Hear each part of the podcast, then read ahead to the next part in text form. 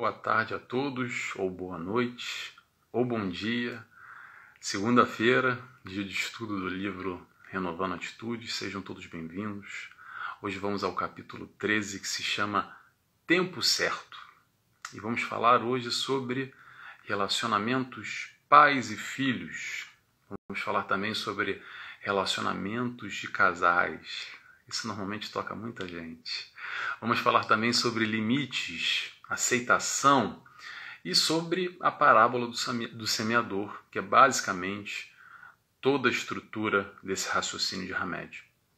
Vamos lá? Eu, como de costume, convido a todos, quem quiser, em conjunto comigo, a fechar os olhos, rogando a Deus Pai, primeiramente, a Jesus, nosso amigo, nosso mestre e guia, a espiritualidade de luz que nos cerca, que nos guia, que nos ampara que possamos dar início a mais esse estudo e aprender um pouco mais. Que assim seja, graças a Deus. Então vamos lá, pessoal. Antes de iniciar, mais uma vez eu vou contextualizar aqui. Hamed faz toda a estrutura, como eu disse ainda há pouco, antes da oração, faz toda uma análise da parábola do semeador. E a partir dessa análise ele tenta trazer, pelo menos é o que interpretei, ele tenta trazer alguns ensinamentos para o nosso dia a dia, para as nossas questões, para o nosso hoje, cutucando um pouco. Né? A média adora cutucar, mas é uma cutucada boa, que nos faz pensar, nos faz refletir e nos faz crescer. Pelo menos essa é a ideia de Hamed, penso eu. Então, o que, que é a parábola do semeador? A, quer dizer, antes de falar sobre a parábola do semeador, deixa eu explicar o que, que são as parábolas. Parábolas nada mais são do que histórias. Histórias de quê, Nelson? Jesus falava com a população que o cercava, a população que queria aprender com ele os seus ensinamentos, através de histórias. Ele não conversava abertamente. Somente com seus discípulos ele tinha um contato mais direto. Com a população do meio que o cercava naquele instante, ele falava através de parábolas, através de histórias que ele retirava alguns meios da época, normalmente meios agrícolas, rurais, questões como a terra, como a semente, como o plantio, como a videira e tantos outros, o boi, e tudo isso para ilustrar um ensinamento. Né? E esse ensinamento de tamanha importância e tamanha profundidade que até hoje a gente tem alguma dificuldade, analisa, estuda, buscando compreender esses ensinamentos de Jesus. Então, isso é parábola. E vamos então à parábola do semeador. Para quem não conhece, eu vou resumir muito resumido, tá? Porque não é a ideia do estudo. A ideia do estudo é estudar o livro de Hamed. Mas só para a gente contextualizar e não ficar perdido aqui essa história do semeador. O que, que, é, o que, que é a parábola do semeador? Jesus conta a história do papel do semeador, que é o quê? Que é semear, que é sair e jogar as sementes com o intuito que elas vinguem, que elas se transformem em árvores e dê frutos, e, enfim, em flores, em plantas, ou o que é que seja. E nessa opção, nessa caminhada, quer dizer, é, do, do semeador, acontece quatro coisas com as sementes. Uma delas que ele conta é o seguinte, que algumas, depois do semeador jogar as, as sementes, que algumas delas vão cair ao longo do caminho, longe da terra, e por estarem longe da terra, não vão vingar e vão vir, vão vir ali os tais pássaros e vão comer as sementes. Ponto. Número 2.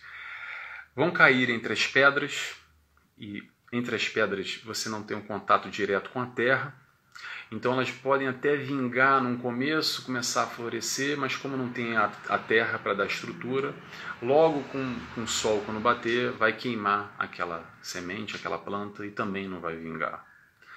A terceira opção são aquelas sementes que caem entre os espinhos e esses espinhos abafam elas e elas também não vingam.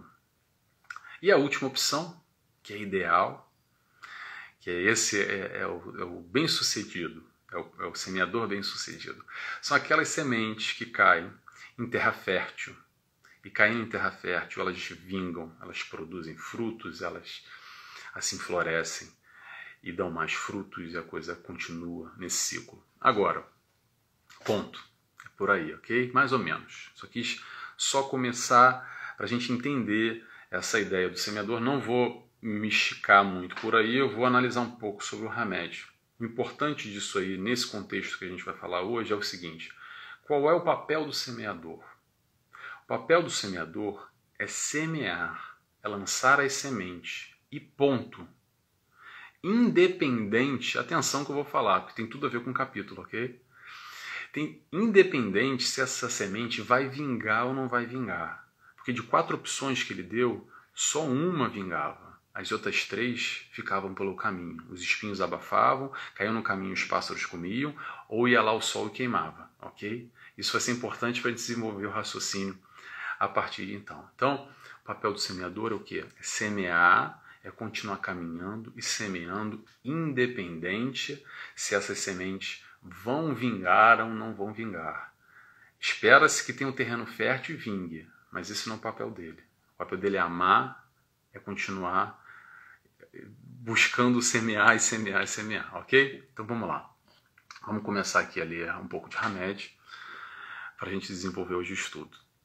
Hamed nos diz: na vida não existe antecipação nem adiantamento, somente o tempo propício de cada um. A humanidade, em geral, recebe as sementes do crescimento espiritual a todo instante.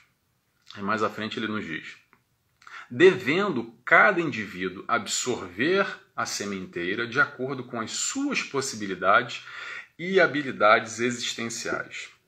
Aí é o seguinte, olha assim, não adianta, vamos começar agora, não adianta acelerar o processo, antecipar, querer botar pressão, ficar ansioso, querendo que ocorra tudo certo, tudo bem, que ocorra logo, da maneira que a gente espera, que a gente gostaria. E por maior esforço que a gente faça, por maior esforço que a gente faça, tudo tem o seu tempo, a sua hora, o seu momento certo. Nesse processo de estar semeando, agora vamos trazer nesse contexto, de estar querendo buscar ajuda ao próximo, de alguma forma, normalmente, quando a gente fala ajudar o próximo, nesse grau de intimidade, nesse grau de expectativa que a gente tem em relação ao outro, normalmente a gente está falando de quem? De familiares, de amigos. E aí, às vezes, a gente quer muito bem deles, porque a gente ama muito eles. E a gente quer dar tudo do melhor, mas não vinga. É a tal da semente que não vinga. E por mais que a gente acelere, que a gente bote pressão, que a gente queira antecipar o processo, tudo tem o seu tempo, a sua hora, o seu momento. E é aí que começa o problema. Porque a gente tem dificuldade em entender, em aceitar, em compreender esse tempo dessa semente vingar. É como essa história da planta, uma história de uma planta aqui. Vamos lá. A gente pode, vamos pegar uma planta como exemplo aqui. A gente pode dar o nosso melhor. A gente pode dar a melhor terra, a gente pode colocar vitamina nessa planta, a melhor exposição ao sol, a melhor temperatura ideal, a melhor a quantidade de água certa. E tudo isso é ótimo. Fazer isso ao próximo, tá? Essa analogia que eu estou brincando aqui com vocês. Fazer tudo isso é ótimo e façamos sim, porque nós amamos essa pessoa, a gente quer ajudar o próximo, ok? Tá bom. Mas essa planta independente da gente estar tá fazendo todo esse esforço, ela só vai crescer no momento dela. Porque ela tem um momento, ela tem, como diz aqui o capítulo, tempo certo. Ela tem o tempo certo de crescimento, independente do nosso esforço. Claro que a gente tem que fazer um esforço, que a gente quer ajudar, mas a semente tem o tempo dela de crescer.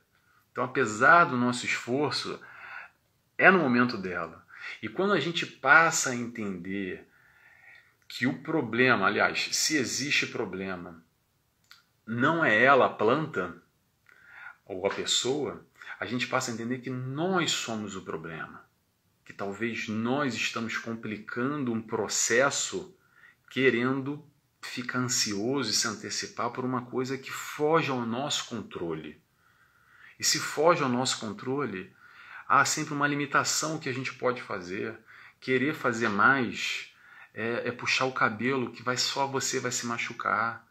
Se você puxar o cabelo querendo que adiantar o processo, por mais que você puxe o cabelo, só vai fazer mal a você.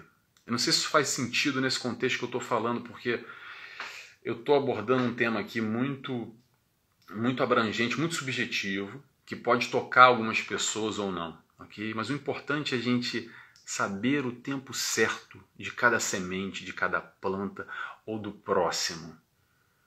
Porque independente do que nós façamos com o maior amor e carinho, essa pessoa tem o tempo dela de compreender, de florescer, de germinar, de vingar, de entender, entender esse esforço, esse amor que a gente está tentando dar para ela.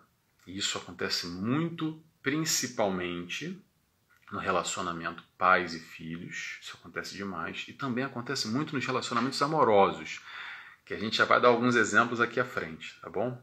Vamos continuando. Hamed nos diz: Parece racional que ofereçamos a quem amamos o mesmo consentimento, porque cada um tem o seu próprio marco individual nas estradas da vida. E não nos é permitido violentar sua maneira de entender, comparando-os com outros ou forçando-os com a nossa impaciência para que cresçam e evoluam como nós acharíamos que deveria ser. Essa é aquela que, que bate forte em tanta gente, principalmente nesse aspecto de pais e filhos. Né? É assim, essa história da comparação com o outro. Né? Principalmente quando são dois filhos e a idade é próxima, acontece muito dos pais quererem educar e dar o exemplo. E aí pegam o exemplo do irmãozinho da irmãzinha mais velho. Às vezes não é o mais velho, mas é o mais bem comportado, né? Que sempre tem um que é mais bem comportado que o outro, que é mais certinho dentro daquilo que a gente acredita. E aí começa aquela história. É assim, começa aquele, aquelas frases típicas assim: Por que, que você não é igual ao seu irmão? Olha, tá vendo o seu irmão, o que ele faz? Tem que fazer assim. Ele está fazendo certo, faz que nem ele. E aí vem essa história que eu sei que às vezes é a melhor da intenção que os pais fazem isso, né? mas isso vai pode levar, não vou cravar, não vou afirmar, mas isso pode levar o quê? O que, que isso pode gerar? Ao comparando um, um indivíduo com outro, aquele que é o comparado provavelmente pode se sentir diminuído, rebaixado, que ele não faz nada de bom, que nada que ele faz é o suficiente porque o outro irmão faz melhor do que ele. Então vive numa competição automática e os pais às vezes acham que isso é um estímulo, né? Mas criar uma competição, porque se um é melhor do que o outro, sempre vai ter um que é pior porque você vai estar sempre um querendo estar acima e outro abaixo, e o que está abaixo provavelmente pode desencadear algumas coisas mais à frente muito negativas, como alguns complexos, que só vão aparecer lá quando adultos. Quantos adultos hoje, hoje, nós conhecemos, quanto mais nessa dinâmica de irmãos, que sofreram e têm complexo até hoje, relacionamentos muito mal resolvidos dentro do seio familiar, com os irmãos e com os pais, nessa constelação familiar ainda, porque foi uma coisa mal resolvida, mal ensinada e mal compreendida e mal digerida até hoje, nesse processo de infantil, né, nessa, nesse ensinamento com a, com a criança, que não não foi muito bem explanado esse, esse, essa, essa, essa dinâmica toda. Então, tenhamos atenção à comparação. Vou dar um outro exemplo aqui. Agora vamos, vamos buscar a questão da relação amorosa, que aí toca muita gente. É assim, a relação amorosa é uma outra dinâmica, tá? mas também acontece muita comparação.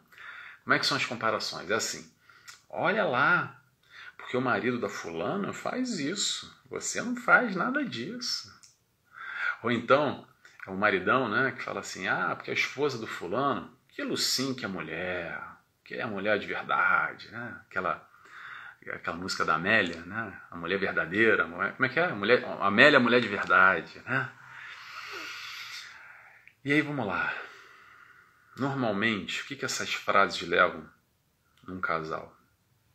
E eu tô falando casal, todos os sexos, tá? Vou ampliar isso aqui, eu peguei o contexto homem e mulher, mas vamos ampliar esse raciocínio aqui. O que, que isso leva? Leva uma coisa, com certeza, ou muito provavelmente, a conflitos. Leva a conflitos. Único, único e somente a conflitos, porque ele ou ela pode até, provavelmente até engolir na hora aquele, aquela frase, ok? Mas desce mal, soa como uma reclamação, coloca o seu parceiro para baixo. E qual é a solução disso? Qual é a solução para os seus problemas? Conversa. Se o teu parceiro ou a tua parceira te incomoda em algo, em relação a tal questão, e você gostaria de modificar, seja ela qual for, primeiro passo, senta e conversa. As pessoas não conversam, pode parecer até piada o que eu estou falando. Tem gente na vida que acredita que o parceiro acha que casou, acha que casou com, com, com um mágico de circo, que o parceiro tem ali aquela bola de cristal, né? Que ele adivinha tudo, que ele tem ali. Se ele não adivinha, ele deveria adivinhar. Tem muitas frases, eu escuto isso muito, que é assim, mas Nelson, ele tem que saber. Eu falo, não, ele não tem que saber. Ele não tem, não necessariamente. Depois que você sentar e falar para ele, sim, aí ele sabe. Aí vamos ver como é que vai ser essa dinâmica a partir daí. Mas bola de cristal ninguém tem, pelo menos eu não conheço. Existe até a mediunidade que consegue antecipar algumas questões, mas de uma maneira geral, dentro de um relacionamento, que falta é diálogo, o que falta é conversa. Então que nós possamos, em vez de comparar, né, é, é, comparar com, com outro relacionamento, com aquele relacionamento da novela, sabe? Aquele relacionamento bonito, aquele filme, aquele galão, aquela princesa lindos, né? Que são perfeitos. E a gente gostaria, olha para o lado assim, né? E fala assim: eita, que traste esse aqui ou essa aqui, meu parceiro ou minha parceira. Que a gente possa dialogar mais, se entender mais, conversar mais Vai lá para ele ou para ela e fala o que te aflige, o que, que você gostaria que mudasse. E a partir daí, a partir daí, você vai ver o quanto o seu parceiro ou a sua parceira está disposto, em conjunto com você, a modificar esse relacionamento. Ou não. E aí, ou não, aí é outra história, tá? Eu não vou entrar por aí, por aí. Mas a partir do diálogo, que a gente é o primeiro passo para estabelecer essa harmonia, essa, essa comunhão de ideias no mesmo propósito que é o quê? Que é o relacionamento, os dois juntos. De alguma forma se dividem no mesmo teto, ou se tem um planejamento a médio e longo prazo, e se amam, e tem sentimento, e tem filhos, e tem vários envolvimentos a outros níveis, que possa estar melhor, que possa ser menos dolorido ou menos sofrido. Há muita gente que vive um relacionamento que parece que está numa cadeia. Quantos e quantos casos a gente escuta depois de senhoras com um pouco mais de idade que acabam ficando viúvas e parece, parece não, a gente conhece muitos casos, elas mesmo verbalizam dizendo: Nossa, que bom, me livrei dessa, como se fosse o melhor momento da minha vida. E realmente vivem o melhor momento da vida, porque estavam presas ali dos 20 aos 60 e 70 anos, então ficaram ali 40, 50 anos presas dentro de um relacionamento, engolindo sapo, por uma falta de diálogo, não sei. Eu deixei aberto porque isso é uma questão muito pessoal, né? Agora, o importante é essa conversação, o importante é, é, é chegar, se aproximar. E qualquer relacionamento, para um relacionamento de casal, tá? A médio e longo prazo, eu só entendo de uma maneira. Número um, a comunicação. Então, ao invés de comparar, de reclamar, essa reclamação sistemática muitas vezes que acontece, vamos buscar mudar de alguma forma. Né? Porque às vezes o que, que acontece é o seguinte: a gente passa, vou dar um exemplo aqui, a gente passa um mês inteiro, um mês inteiro, batendo na mesma tecla, reclamando todo dia do fulano, da fulana, a mesma coisa, que não muda, que é isso, que é aquilo, que é na outra, mas a gente não para 30 minutos para sentar e conversar e falar: dá para mudar? Não, não dá? Ou dá? Eu também posso mudar alguma coisa? Vamos sentar, vamos conversar, vamos, vamos tentar se aproximar ao invés de que afastar? Porque a maioria das vezes que acaba acontecendo esse desgaste a médio e longo prazo no relacionamento, desse tipo de reclamação constante, de comparação, que só leva o que? Leva à ruína, leva ao degradamento de um relacionamento a médio e longo prazo, vai desconstruindo a tal casinha que os dois construíram nesse sentimento de amor, de cumplicidade um com o outro, e depois é muito difícil de recuperar. Então, fica aí a, a, a ideia, a reflexão em cima da comparação. Vamos lá? Vamos seguindo. O que, que Remédio nos diz? Remédio nos diz o seguinte: nossa ansiedade não faz com que as árvores deem frutos instantâneos, nem faz com que as roseiras floresçam mais céleres. Respeitemos, pois, as possibilidades e as limitações de cada indivíduo. Aí eu separei aqui exatamente essa frase: respeitar as possibilidades e limitações dos outros. Sabe por que eu separei isso? Porque a gente não respeita e não compreende o limite do outro. O que, que eu estou falando? O que, que eu tô falando aqui? O que, que você está falando, Nelson? Estou falando o seguinte: não exija de um coqueiro que ele te dê melancia. Pode parecer muito é uma besteira que eu estou falando, mas tem muita gente que vai no coqueiro, balança ele, fala: me dá uma melancia, mas como assim? Eu quero uma melancia. Um coqueiro só pode dar coco, porque é isso que ele sabe dar, é isso que ele pode dar, é isso que floresce num coqueiro. Se você quer melancia, não exija, não tenha uma expectativa demasiada querendo que o coqueiro te dê melancia. Pode parecer uma besteira que eu estou falando, mas Muita gente vive assim, tá? E aí vem a história de que cuidado com as expectativas, cuidado. Impossíveis, expectativas impossíveis às vezes, a tal expectativa alta. O que é a expectativa alta? Expectativa alta é erro de avaliação. Nós avaliamos errado essa relação com o outro e esperamos demais do que ele possa nos dar de volta. O problema não é o outro. A gente sempre acha que o problema é o outro. Somos nós que às vezes esperamos demais daquela pessoa. Demais o quê? Demais daquilo que essa pessoa não pode nos dar. Então, às vezes, a gente não percebe, mas a gente está lá na frente do coqueiro brigando com ele, balançando ele e contando para todo mundo. E não, eu tô certo, eu tô certa que não, que tem que me dar melancia, mas como assim um coqueiro? Não, não é. Tem que ser diferente. Aceita essa pessoa como ela é. Tenta ajudar, ok? Não força a barra. Entenda os limites dela. Entenda que ela é coqueiro, que ela não vai dar melancia para você. Entenda que ela tem o seu timing, das coisas. Ela tem o seu tempo certo, não é esse o nome do capítulo? Ela tem o seu tempo certo.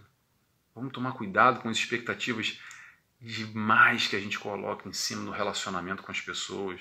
Eu vou ampliar relacionamento pai, filho, amoroso, no trabalho, com a mãe, com o tio, com o primo, com o vizinho, às vezes a gente espera demais das pessoas porque a gente não entende as, as limitações dessas pessoas, as capacidades delas, do que elas podem nos entregar.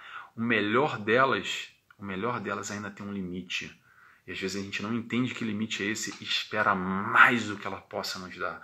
Então, a busca é o quê? É a gente refletir, aprender a amar essa pessoa, aceitar ela do jeito que ela é. Agora, ah, Nelson, mas não dá para mim. Então não dá, vira a página, segue a tua vida. Cria uma outra dinâmica. Estabelece uma outra maneira. Se ela não pode te dar melancia e você quer melancia, tenta buscar melancia em outro lado. Há sempre uma solução para o problema. O que não adianta é a gente ficar lá balançando o coqueiro.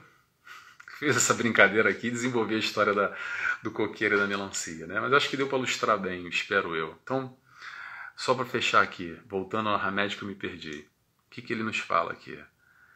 Possibilidades e limitações de cada indivíduo. Não esperemos demais. As pessoas são limitadas. Nós somos limitados, não são só eles. Também tomara que eles não esperem conosco, de nós, algo que nós não possamos dar. Então vamos tomar cuidado com essa questão de expectativa, tá bom? Vamos lá, vamos seguindo aqui. Já me perdi no horário até, deixa eu me regular, não estou bem ainda. Vamos lá. Hamed nos diz: nossas bases psicológicas foram recolhidas nas experiências do ontem.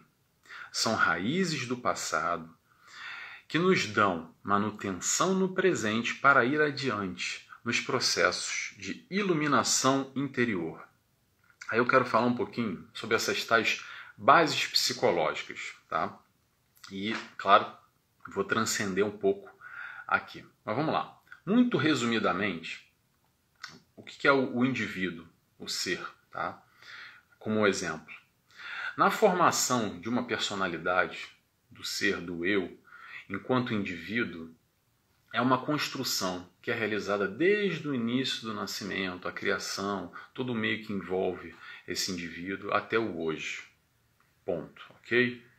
Essa é a leitura muito rápida que eu estou fazendo na construção de um indivíduo dessas tais bases psicológicas, como Hamed está dizendo aqui, ok?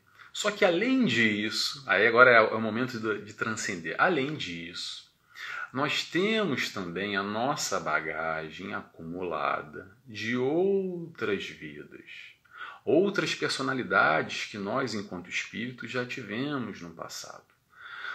Do nosso eu, que emergem como tendências, aptidões, vícios, inclinações, virtudes e etc, etc, etc, etc, etc. E o que, que isso tem a ver com o capítulo? Por que, que eu estou falando tudo isso de bases psicológicas? Tem tudo a ver. Por quê?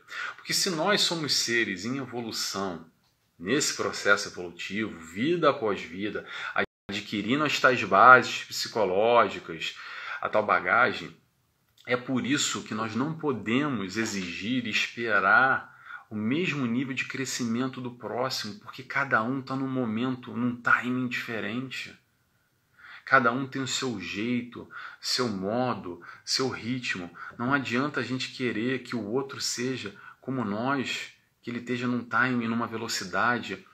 A tal expectativa, de novo, voltamos para tal expectativa. A gente tem uma linha diferente. Então são lá dois gêmeos é, univitelinos, esse exemplo é sempre ótimo para a gente dar. Tem a mesma criação, estuda na mesma escola, tem o mesmo estímulo 24 horas por dia, dorme no mesmo quarto, vê o mesmo desenho animado, brincam com o mesmo brinquedo, tem a mesma assistência, come a mesma comida, tudo igual. E tem são pessoas completamente diferentes, têm níveis de compreensões, personalidades, tendências, aptidões diferentes. Por quê? Porque trouxeram uma bagagem diferente. Todos nós já trazemos alguma bagagem do ontem quando eu falo ontem é da encarnação passada. E isso influencia diretamente, totalmente o nosso processo evolutivo no hoje. Então não adianta a gente ficar comparando não só os filhos, mas não adianta a gente se comparar com o nosso vizinho ou se comparar com o outro, porque cada um está numa velocidade diferente, num momento diferente, num ritmo, numa batida, num aprendizado diferente. Vamos lá, vamos dar um exemplo. Talvez eu esteja aqui precisando aprender muito a matéria número 42, ok? E você que está me assistindo, esse 42 para você já, ah, já para você é besteira, você já aprendeu muito, já é coisa do passado. E você está na matéria, está com uma dificuldade enorme na matéria 3. E para mim a matéria 3 é fácil. Não, a matéria 3 é mole também. Porque cada um nesse processo evolutivo precisa aprender alguma coisa diferente. No mundo de provas e expiações que nós estamos, Aprovação é exatamente colocar na prática o conhecimento já adquirido. Então a gente tem a estrutura para passar por tal aprovação. E que grandes provações são essas? Ah, aprovação, um momento mágico na vida que vai acontecer naquela época X. Não, aprovação é toda hora, é todo dia. Sabe quando é que é aprovação? É quando a gente acorda e sai de casa para o trabalho, ou quando olha para o lado tem um parceiro ou a parceira. Como é que a gente se relaciona se você mora num prédio com, com, com, com, seu vizinho, com, é, com um porteiro, se você, enfim, com a pessoa do café, da rua, no ponto de ônibus, você vai para o trabalho, no trânsito, de volta para casa com sua família, no fim de semana. É dessa maneira que a gente está provando o tempo inteiro. Não são grandes acontecimentos na vida que vão determinar as grandes provações. Claro que existem fatos muito importantes que norteiam a nossa vida, mas a provação é constante.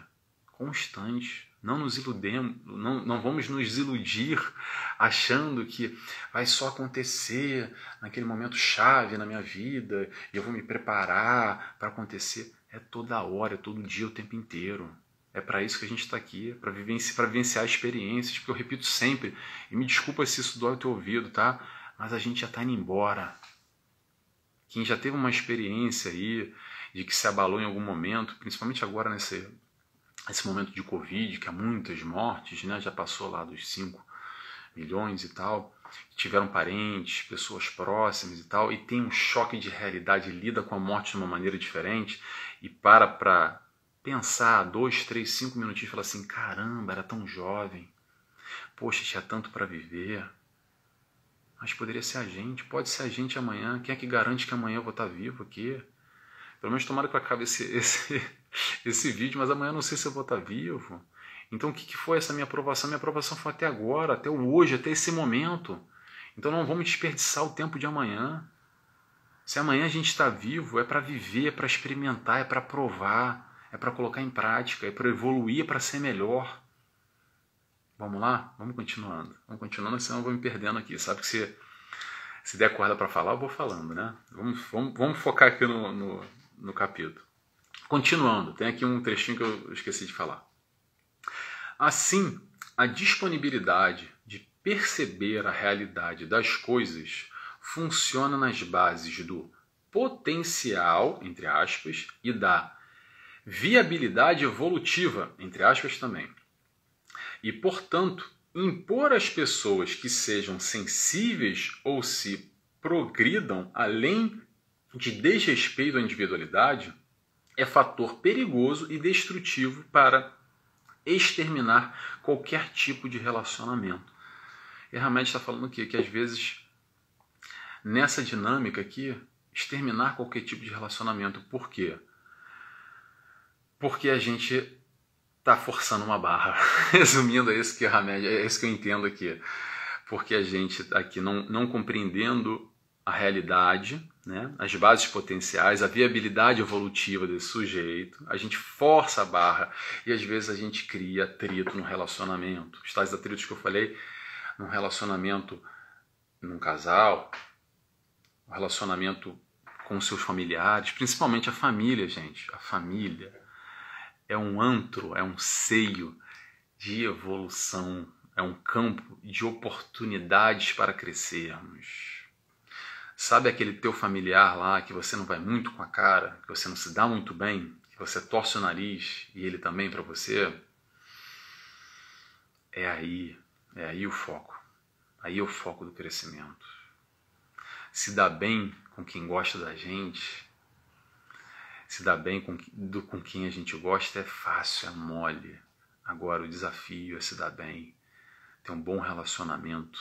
Vamos colocar assim, se dar bem é muito aberto. Ter um bom relacionamento, uma boa conduta minimamente.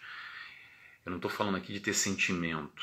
Se você não gosta daquela pessoa, da sua família, eu não estou falando para você gostar dela, mas que você tenha um melhor comportamento dentro do possível que você consiga amar ela, nem que seja, nem que seja agindo com ela como gostaria que ela agisse com você.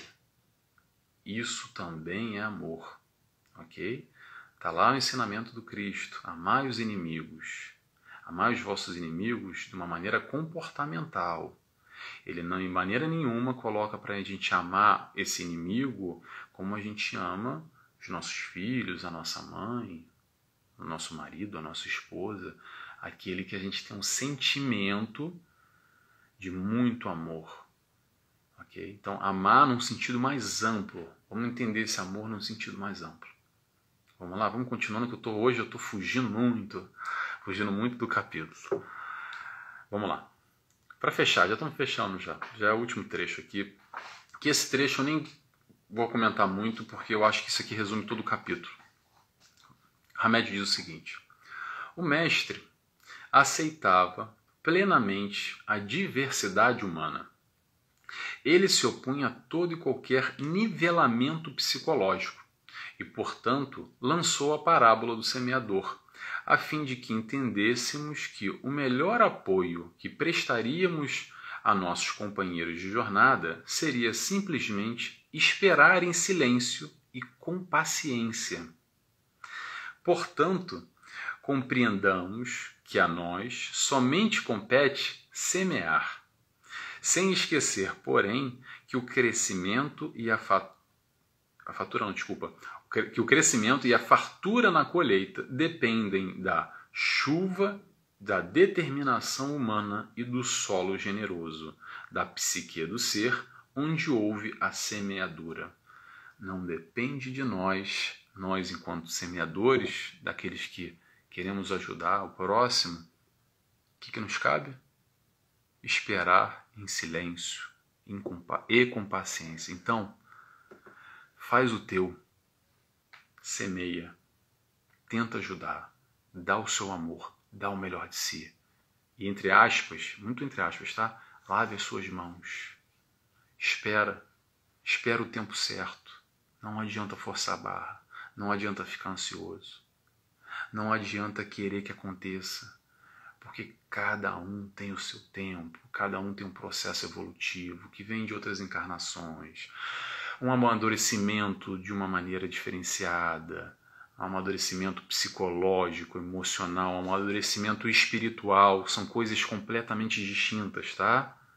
E amadurecimento, e também tem amadurecimento que as pessoas confundem muito e acham que, ah, mas o fulano tem 50 anos de idade. Ah, porque ele é. Ele é o quê? Às vezes ele é uma criança. Às vezes tem um garoto de 14, 15 anos que é mais maduro do que um senhor de 60, que entende mais de vida. Isso não tem nada a ver com idade, não tem nada a ver com escolaridade, tá? O cara pode, pode ser PhD, formado, tem mestrado, doutorado. Isso não tem nada a ver. Quanto mais que a gente fala nessa questão emocional, de amadurecimento, em termos de vida, de vivência, de compreensão, vai muito além do que isso. Então, que nós possamos ser esse semeador que semeia com amor, que doa ao próximo sem esperar nada em troca. Que é aquela frase de Jesus que eu acho que eu já repeti aqui, mas eu vou repetir mais uma vez, que é o amante não amado. Essa é a melhor descrição de Jesus. Então, que nós possamos buscar ser ou tentar ser esse amante não amado. É muito difícil, é muito difícil. Mas está aí o desafio, um dia a gente chega lá, tá bom? Pessoal, obrigado mais uma vez. Vou terminando por aqui.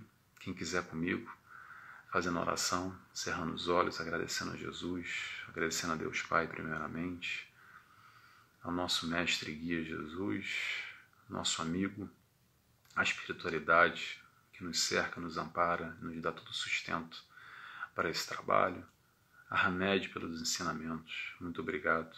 Graças a Deus que assim seja. Até segunda que vem, pessoal. Tchau, tchau.